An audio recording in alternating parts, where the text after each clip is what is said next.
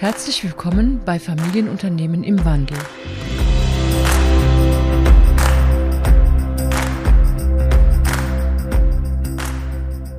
Hallo und herzlich willkommen zur nächsten Folge von Familienunternehmen im Wandel, dem Podcast zur gelingenden Unternehmensnachfolge und dem zukunftsweisenden Kulturwandel in Familienunternehmen. Heute geht es um die Frage, wie können Sie als Übergeber Ihr Unternehmen leichter übergeben? Und dazu habe ich die Annika Lündgrun von äh, Berlin äh, eingeladen.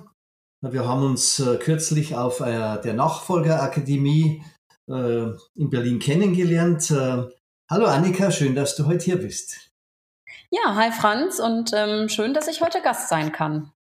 Ja, und wir haben ja festgestellt, dass wir beide äh, ein Thema, das wir entweder mit Sinnhaftigkeit, mit Purpose, mit der Frage nach dem Warum, der Frage nach dem Wozu äh, bezeichnen könnten, dass uns das beide sehr, sehr wichtig ist, nicht nur in unserem persönlichen Leben, dass es äh, für die Freude an der Arbeit und für unsere ja, eigene Bestimmung wichtig ist, dass wir die Dinge machen, die zu uns passen, dass wir unsere Gaben und Talente sozusagen der Welt schenken können, wie es manchmal so schön heißt. Und äh, du hast es ja ganz wunderbar bereits in deinem äh, Brand Name äh, sozusagen verankert. Erzähl doch mal kurz, wo du herkommst und äh, ein bisschen über dein Unternehmen.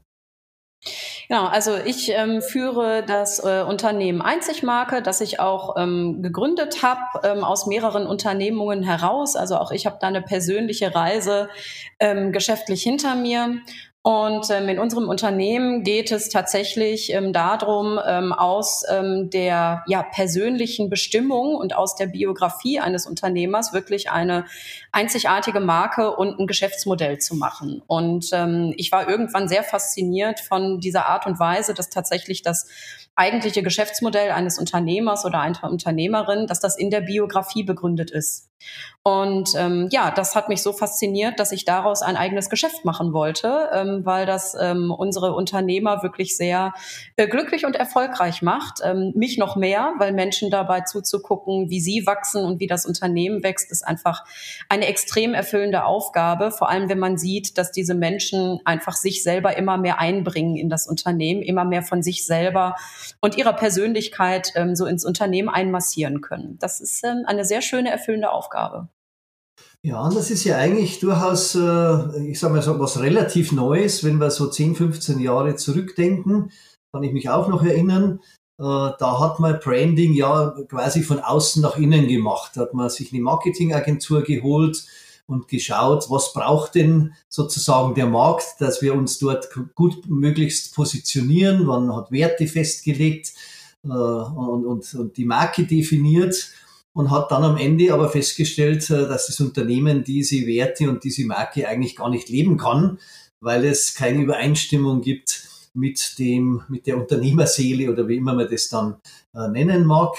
Und äh, du gehst ja genau den anderen rum, den Weg andersherum, nicht von außen nach innen zu arbeiten, sondern von innen nach außen äh, sozusagen zu arbeiten. Das heißt, der Unternehmer oder die Unternehmerin, äh, deren innere Welt wird letztlich dann äh, zur Marke äh, oder zum großen Teil der Marke des Unternehmens. Ähm, genau, das ist, ähm, ähm, ich sage mal, unternehmerisch einfach deswegen ähm, heutzutage vor allem klug, es zu machen, weil ähm, unsere eigenen ähm, Produkte sind sehr vergleichbar geworden. Ähm, ne, Gerade jetzt Globalisierung, Digitalisierung, also auf der Leistungsebene sind viele Unternehmen vergleichbar geworden. Das heißt, der Unterschied macht jetzt die Beziehungsebene zum Kunden.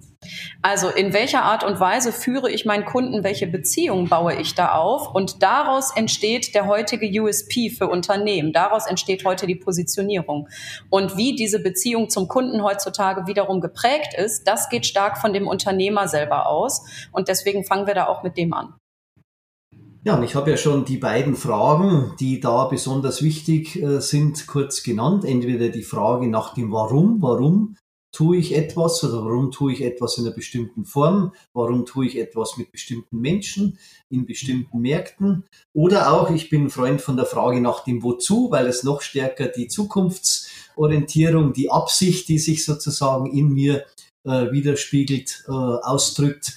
Ähm, wie ist denn jetzt die Verbindung, du hast es ja gerade angesprochen, aus deiner Sicht zwischen der Biografie und dem, was dann als äh, Persönlichkeit beziehungsweise dann umgesetzt als Marke äh, tatsächlich wirksam wird? Genau, also ähm, grundsätzlich entsteht unsere Persönlichkeit ja ganz holzschnittartig jetzt mal gesprochen, entsteht ähm, aus den äh, Situationen, mit denen wir konfrontiert werden und in der Art und Weise, wie wir in diesen Situationen entscheiden. Also es sind sozusagen nicht alleine die äußeren Umstände, die einen Menschen zu dem machen, was er ist, sondern es ist die Art und Weise, wie er in diesen Situationen entscheidet. Ähm, und ähm, aus diesen Entscheidungen heraus, da bildet sich dann sozusagen irgendwann ein Entscheidungsmuster und daraus entsteht dann auch irgendwann ein eine Persönlichkeit mit allem, was dazugehört, dem entsprechenden Menschenbild, dem entsprechenden Weltbild und so weiter. Und wenn ich mir sozusagen diesem eigenen inneren Universum erstmal bewusst bin und ich dann auch verstehe, warum blicke ich denn so auf mein Unternehmen, warum blicke ich so auf meine Mitarbeiter, auf meine Kunden, ähm, dann kann ich auch daraus ähm, im Grunde ja ähm, Betreuungsmodelle für Kunden machen, Produktentwicklung, ein Geschäftsmodell etablieren, Vertrieb und so weiter. Ähm, weil das einfach sozusagen immer von meiner persönlichen Energie als Unternehmer alles komplett durchzogen ist. Und die gut geölte Maschine namens Geschäftsmodell, die mag vielleicht vergleichbar sein dann im Vergleich mit anderen Unternehmen. Vielleicht bin ich ja auch gar nicht der günstigste, im Gegenteil, vielleicht bin ich ja sogar eher der teuerste auf dem Markt. Aber ich rechtfertige das eben wirklich dadurch, dass ich einfach mit, durch eine bestimmte Beziehung zu meinen Mitarbeitern und zu meinen Kunden eintrete und deswegen äh, sozusagen immer auch ein bisschen zu anderen Ergebnissen komme als die Konkurrenz. Und das entsteht wirklich aus diesem ja, biografisch, biografischen Muster heraus ähm, des Unternehmers oder der Unternehmerin. Das nimmt seinen Anfang. Ähm, wir sagen in Workshops auch häufig immer, ähm, den eigentlichen Beruf hat ein Mensch vor seinem 17. Lebensjahr erlernt. Und deswegen gucken wir uns sehr gerne auch diese Spanne an, ich sag mal so in der Jugendzeit, ne, was da genau passiert ist, weil da häufig dieses ursprünglich begründete Geschäftsmodell des Unternehmers begründet ist. Ja, und ich bin ja, wie du weißt, auch als äh, Coach tätig, arbeite ja auch mit den Übergebern und den Nachfolgern äh, als Coach, e, eben um zum Beispiel den Prozess der, der Übergabe zu erleichtern, des Loslassens zu erleichtern oder eben auch in Bezug auf die Nachfolge zu sehen, ob die, der oder die Nachfolgerin äh, tatsächlich aus welchem Motiv, aus welcher Absicht sich jemand dafür entscheidet. Und da findet sich ja durchaus genau das, was du gerade sagst dass die Biografie, die Frühkindheit und die Jugend sozusagen, äh, in der ja diese Prägungsphase ganz stark äh, stattfindet, äh, der, der künftigen Persönlichkeit, dass eben auch Nachfolger manchmal nicht, weil sie ihre Bestimmung finden in diesem Unternehmen, sondern weil sie endlich die Anerkennung von Vater oder Mutter haben wollen, die sie als Kind nie bekommen haben, oder aus einem ganz starken Pflichtgefühl heraus sich dann für die Übernahme entscheiden, obwohl es überhaupt nichts äh, mit dem, was du gerade sagst, was sie in 17 Jahren eigentlich unbewusst ja meistens äh, wirklich machen wollten. Und darum glaube ich, ist es ganz wichtig, dass man auch diese Biografiearbeit äh, mit äh, speziell diesen beiden, äh, diesen beiden Rollen dann auch tatsächlich durchführt. Und ähm, spannend ist ja auch, dass es natürlich Menschen gibt, das erlebe ich ja auch, die ganz unterschiedlich auf dieses Thema Bestimmung schauen. Es gibt Menschen, die haben das Gefühl, sie kommen hierher auf diese Welt mit einer bestimmten Aufgabenstellung, mit einem Purpose, den es gilt herauszufinden und den sie dann umsetzen wollen. Und für andere ist dieser Gedanke absoluter Hokuspokus und, und, und denken eher so, dass sie sagen, ja, das, das gebe ich mir selbst hier, das bringe ich nicht mit und das erforsche ich jetzt, was mich letztlich aus meiner Biografie dahin gebracht hat. Und letztlich ist es ja gar nicht so entscheidend, wie jemand dazu kommt, sondern dass er diese Bewusstheit, wie du es gerade beschrieben hast, auch erkennt. Genau, absolut. Also es gibt Kunden bei uns, die ähm, sind zum Beispiel gläubig, die erklären sich das tatsächlich mit dem sogenannten Talent. Äh, das, ähm, der Terminus Talent ist ja auch tatsächlich ein ursprünglich biblischer Begriff. Ähm, das Wort Taler, also Währung, ja, da sind wir schon wieder mit der Verbindung zu Umsatz und Geld, ist damit ja auch verwandt. Ähm, also es gibt Kunden, die erklären sich das damit, die gläubig sind. Es gibt Leute, die sagen, ähm, so wie, du eben selbst geschildert hast, ich habe bestimmte Entscheidungen getroffen in meinem Leben und daraus äh, bin ich entstanden und das, was ich anderen Menschen geben kann. Ähm, und wieder andere, die kommen fast von einer äh, fast äh, esoterischen Richtung, ja, und die sprechen von so etwas wie Seelenplan. Haben wir jetzt in unserer Zielgruppe tatsächlich nicht so stark. Ich persönlich bin da ideologiefrei ähm, und nehme immer einfach im Grunde die Konzepte, die funktionieren, ähm, ob sie wissenschaftlich immer komplett begründet sind oder nicht. Aber was ich sagen äh, kann, ist wirklich, dass wenn man zurückschaut auf eben diese ursprünglichen Muster, die man schon in seiner frühen Jugend ähm, entwickelt hat, die sich da gezeigt haben, dass einem das sehr, sehr große Rückschlüsse zu den eigenen unternehmerischen Potenzialen auch bietet. Ja, das könnte vielleicht so ein erster Aspekt sein äh, für die, die uns jetzt zuhören, die vielleicht selbst äh, an einem Punkt sind, wo sie über äh, Unternehmensübergabe nachdenken oder vielleicht schon den Prozess begonnen haben.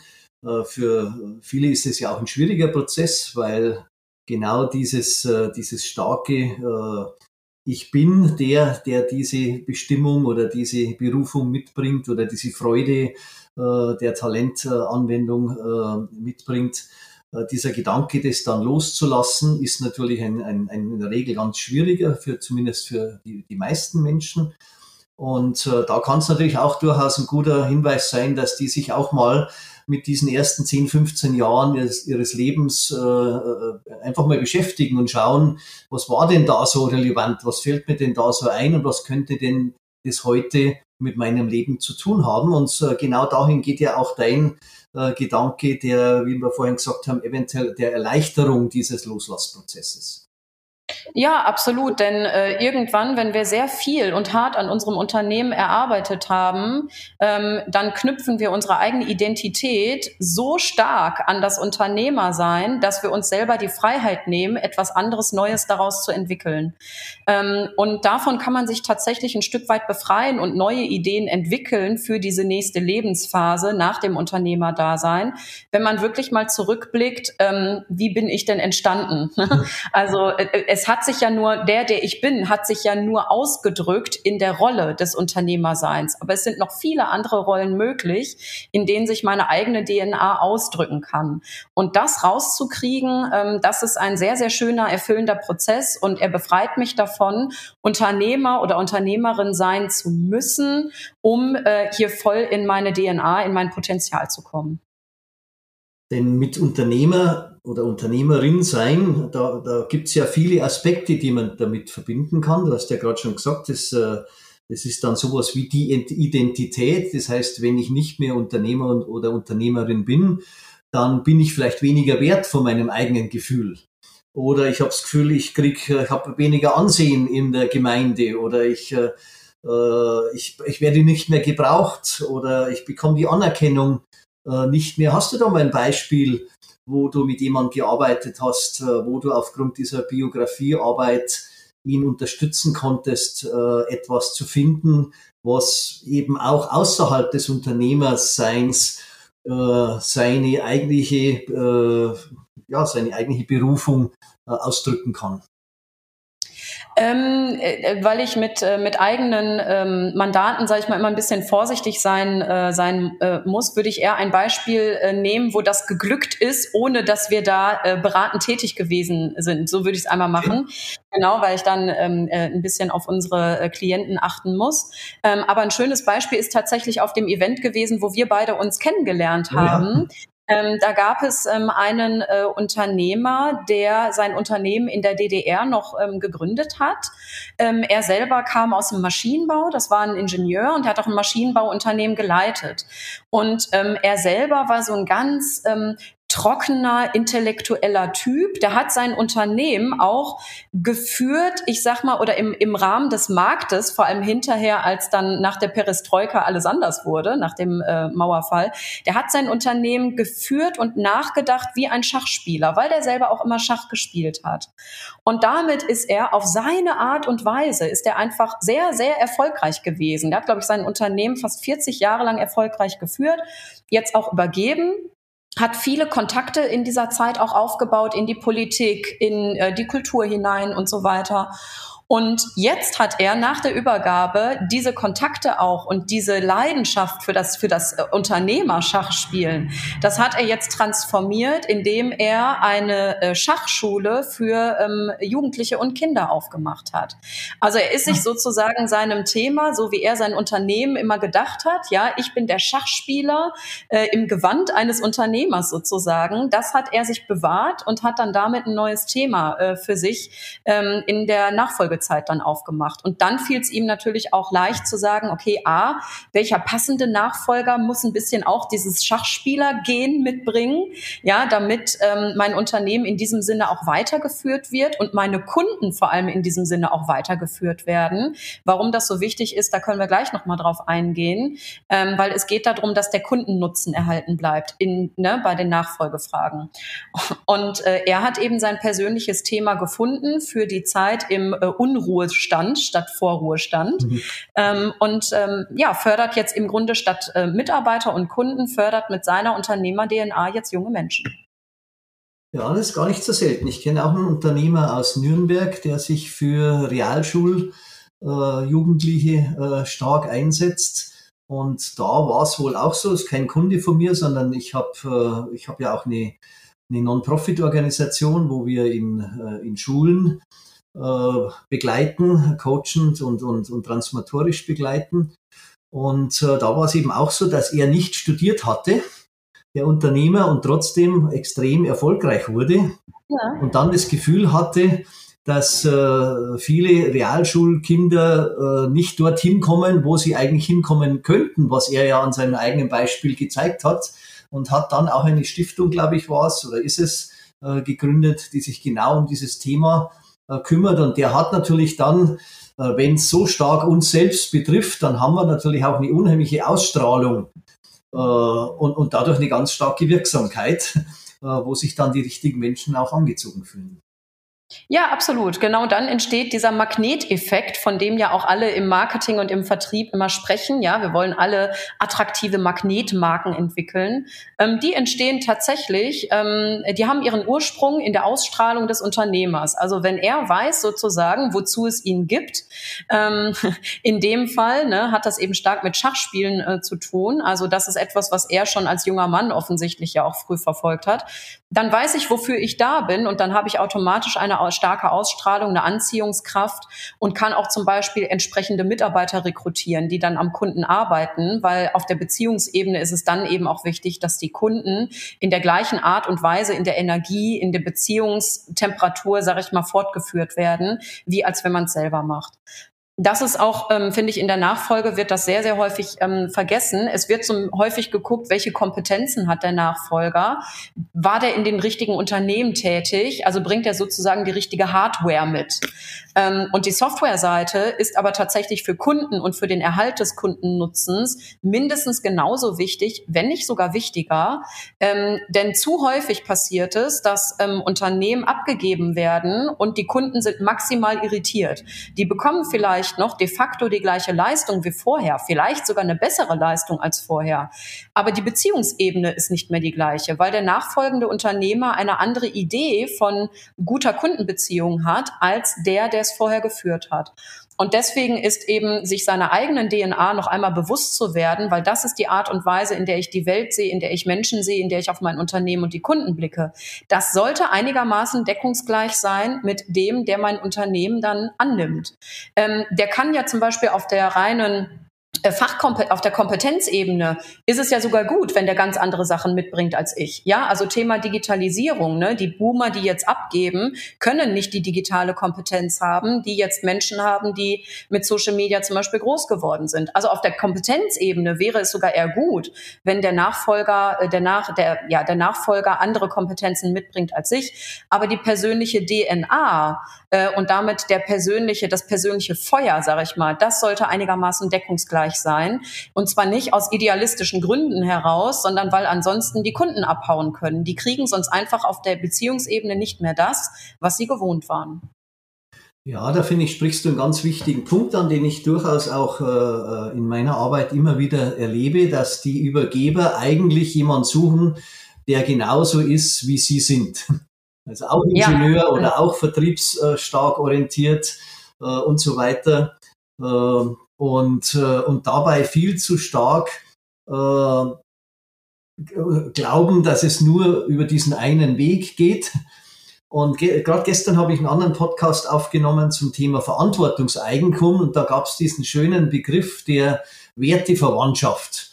Das heißt, dass der Nachfolger oder die Nachfolgerin, wenn es mit, mit den eigenen Kindern ist es ja oft noch äh, ähnlich, weil die ja in dieser Wertekultur des Unternehmens aufwachsen. Ja, aber wenn man dann eben äh, jemand extern äh, braucht, weil die Kinder entweder nicht zur Verfügung stehen oder es auch keine gibt, äh, dann ist es natürlich schon wichtig, wie du sagst, die, die Werteverwandtschaft äh, muss es geben, weil das prägt letztlich alles andere und ob der dann auch Ingenieur ist oder auch Vertriebsprofi, äh, äh, das ist dann sicher deutlich weniger und äh, die, die Kultur wird sich dann auch ähnlich entwickeln äh, oder, oder ähnlich entwickeln, weiterentwickeln ist vielleicht besser gesagt, äh, mit dieser äh, neuen Persönlichkeit, die aber dann doch trotz anderer Fähigkeiten ähnlich wertemäßig agieren kann. Absolut, genau. So ein, äh, ein, gutes Beispiel, ein prominentes Beispiel, die das zum Beispiel so gut hingekriegt haben, ist äh, Otto. Otto ist von den ganzen großen Verlagsmarken, äh, die es mal gab, ähm, Schwab, ähm, Neckermann, ähm, Quelle und so weiter. Ähm, also ich bin noch aufgewachsen mit diesen sehr, sehr dicken Katalogen, die dann immer nach Hause geliefert wurden, ähm, womit man ja gefühlt sein ganzes Leben mal ausstatten konnte. Ja. Ähm, und Otto sind im Grunde die einzigen, äh, die diese Idee, was der Kunde emotional da drin gesucht hat in diesen Versandhäusern, sind die einzigen, die es geschafft haben, das in Zeiten der Digitalisierung und Globalisierung ins Heute zu übersetzen. Sie sind aber äh, sozusagen ihren Markenwerten sind sie treu geblieben. Die haben nicht ihre Markenwerte verändert. Sie haben eben nicht die Markenwerte verändert, sondern sie haben das Geschäftsmodell verändert. Der Markenkern aber, worum es wirklich ging in dem Unternehmen, die Energie des Unternehmens ist erhalten geblieben. Und ein leider Negativbeispiel, die das nicht hingekriegt haben, was mir persönlich sehr weh tut, weil es eine Marke meiner Kindheit ist, Kettler. Ah, ist Fahrrad, äh, Marke, oder? Äh, das, äh, das Go-Kart. Go mhm. das Go-Kart, genau. Go-Kart und äh, Schaukeln haben die gemacht und Wippen. Und ähm, die haben es leider nicht geschafft, weil ähm, die haben einen Markenkern gehabt, der emotional mit dem Thema Kindheit verbunden ist. Ne, der, der Kindheit, die Kindheit auf der Straße, in der Einbahnstraße, im Vorgarten und so weiter. Das ist der Markenkern gewesen. Und dann haben die eben irgendwann angefangen, als der große Outdoor-Markt aufkam in den 2000ern, 2010ern. Dann haben die angefangen zu sagen, okay, wir machen jetzt auch Outdoor. Jetzt sind die auf einmal emotional gewesen in einer Adventure-Erwachsenenwelt mhm. gewesen. Und das hat den Markt so irritiert. Also die haben sozusagen nicht ihr Geschäftsmodell verändert, sondern die haben die Emotionalität, die haben den emotionalen Markenkern verschoben. Und das hat der Markt nicht verstanden. Das haben die Verbraucher, die Kunden nicht verstanden, warum eine Marke, die für Kindheit steht, äh, warum die sich jetzt auf einmal mit der Erwachsenenwelt beschäftigen soll. Und das war aus meiner Perspektive damals der erste Sargnagel in das Unternehmen, das dann ja durch mehrere Insolvenzen auch leider irgendwann ähm, nicht mehr da war. Die Marke gibt es noch, aber die gehört einem chinesischen Großinvestor. Das Unternehmen dahinter ist nicht mehr existent. Ja, du hast ja äh, mal eine Aussage gemacht, äh, ein Nachfolger sollte Diener sein. Ja. Äh, beschreib doch mal, was du damit meinst. Das passt vielleicht ganz gut zu dem Beispiel, das du gerade äh, gemacht hast. Ja, äh, der, der Unternehmer vorher ist ja schon Diener gewesen. Also ähm, es geht beim Thema Unternehmertum ja eben nicht, ähm, ich sag mal, um den eigenen Hintern, sondern es geht um den äh, Erhalt eines ganz besonderen Kundennutzens. Ähm, kundenzentrierte Unternehmensführung. Der Kunde, ein ganz bestimmter Kunde und seine Herausforderungen und Probleme sind das Zentrum dieses Unternehmens. Das Zentrum des Unternehmens ist nicht der Unternehmer. Das heißt also, dieser dienende Aspekt, ähm, der sollte, der sollte bestmöglich schon vorher vorhanden gewesen sein. Und ich sag mal, der Markenkern, der aus dem Unternehmer heraus entsteht, der ist sozusagen das, was dem Kunden fehlt. Also ich selber bringe erstmal als Person, als Mensch etwas mit, eine Kompetenz, die über meinen Lebensweg entstanden ist, ähm, gebündelt mit bestimmten Talenten, aus denen ich ein Geschäftsmodell gemacht habe. Das ist für ganz bestimmte Kunden und ganz bestimmte Probleme, die sie haben. So. Und das heißt also, ich selber habe schon eigentlich als Unternehmer meine Talente und meine Kompetenzen dem Kundenziel unterworfen. Und das, dieses, worum geht es eigentlich beim Kunden? Worum geht es bei unserem Kernkunden? Das muss verstanden werden von dem Nachfolger, um dann abzuprüfen, bin ich bereit, für diesen Menschen, für diesen Kunden jeden Morgen aufzustehen? Ist, bin ich bereit, an diesen Menschen zu denken, nachdem ich äh, meinen Kindern und meiner Frau und meinem Mann guten Morgen gesagt habe? Bin ich bereit, im nächsten Schritt an diesen Menschen zu denken und versuche ich weiterhin durch mein Unternehmen die Probleme dieses Menschen zu lösen? Ähm, und das hat, das meine ich mit dienen und auch ein Stück weit unterwerfen. Das heißt nicht, dass man dem Kunden hinterher kriecht, im Gegenteil, sondern es heißt, den Kunden bestimmt und liebevoll hin zu seinem Ziel zu bringen, wo es ihm besser geht als jetzt. Und das verstehe ich als äh, gute Dienstleistung. Das hat nichts damit zu tun, dass man sagt, was der Kunde will. Das ist was völlig anderes. Sondern dass man versteht, wohin der Kunde will, was er wirklich meint, wenn er von Zielen spricht und dann ein Produkt oder ein, ein Geschäftsmodell auch zu entwickeln, das den Kunden in diesen Zielzustand bringt. Das ist schon die dienende Aufgabe eines Unternehmers gewesen. Und ja, dieser sollte sich auch der Nachfolger unterwerfen.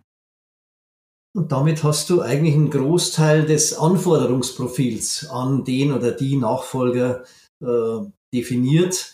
Äh, so ähnlich haben wir ja auch begonnen, dass äh, die Nachfolger manchmal aus anderen Gründen ein Unternehmen äh, weiterführen wollen. Aber wenn dieses Feuer für diese Art von Kundschaft nicht brennt, dann sollten sie weiterziehen und äh, was eigenes gründen oder äh, dort äh, aktiv werden, wo eben ihr inneres äh, Feuer brennt. Und das ist auch völlig okay, finde ich, wenn die Kinder ein anderes Feuer haben.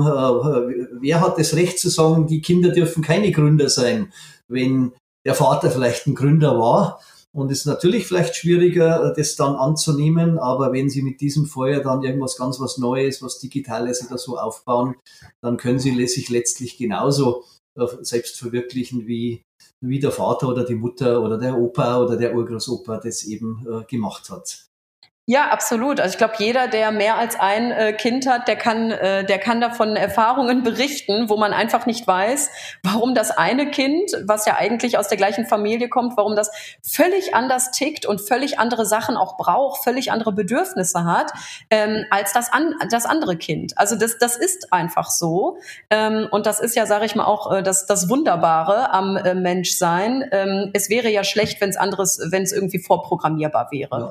Ja. Und ähm, das dass man äh, die Menschen, das finde ich ja auch, also gute Kindererziehung hat ja sehr, sehr viel mit äh, guter Kundenführung auch zu tun. Also ich finde pädagogische Aspekte da äh, sowohl in der einen wie in der anderen Welt.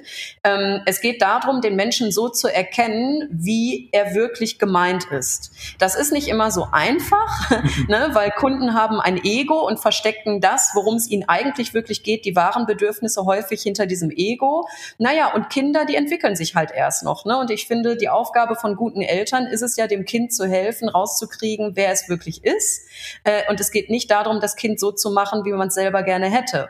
Und genau das Gleiche ist ja eigentlich bei dem Thema Kundenführung. Ähm, ich will den Kunden nicht verändern, sondern ich will ihn in seinen wahren Bedürfnissen und das, was er wirklich für sich erreichen möchte, das möchte ich verstehen als Unternehmer.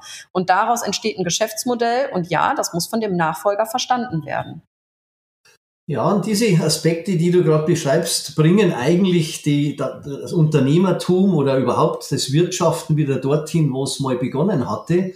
Denn wird, der eigentliche Grund der Wirtschaft ist ja die Bedürfnisse der Menschen äh, zu erfüllen und nicht äh, mit Unternehmen zu spekulieren, wo dann Hunderte oder Tausende von Familien äh, an, an diesen Dingen leiden, sondern gerade seit wir die, die, die arbeitsteilige Wirtschaft haben, sind wir ja eigentlich alle füreinander da, denn jeder macht ja nur einen ganz kleinen Teil von den Bedürfnissen oder, oder befriedigt nur einen ganz kleinen Teil der Bedürfnisse, die jeder Mensch äh, ebenso hat.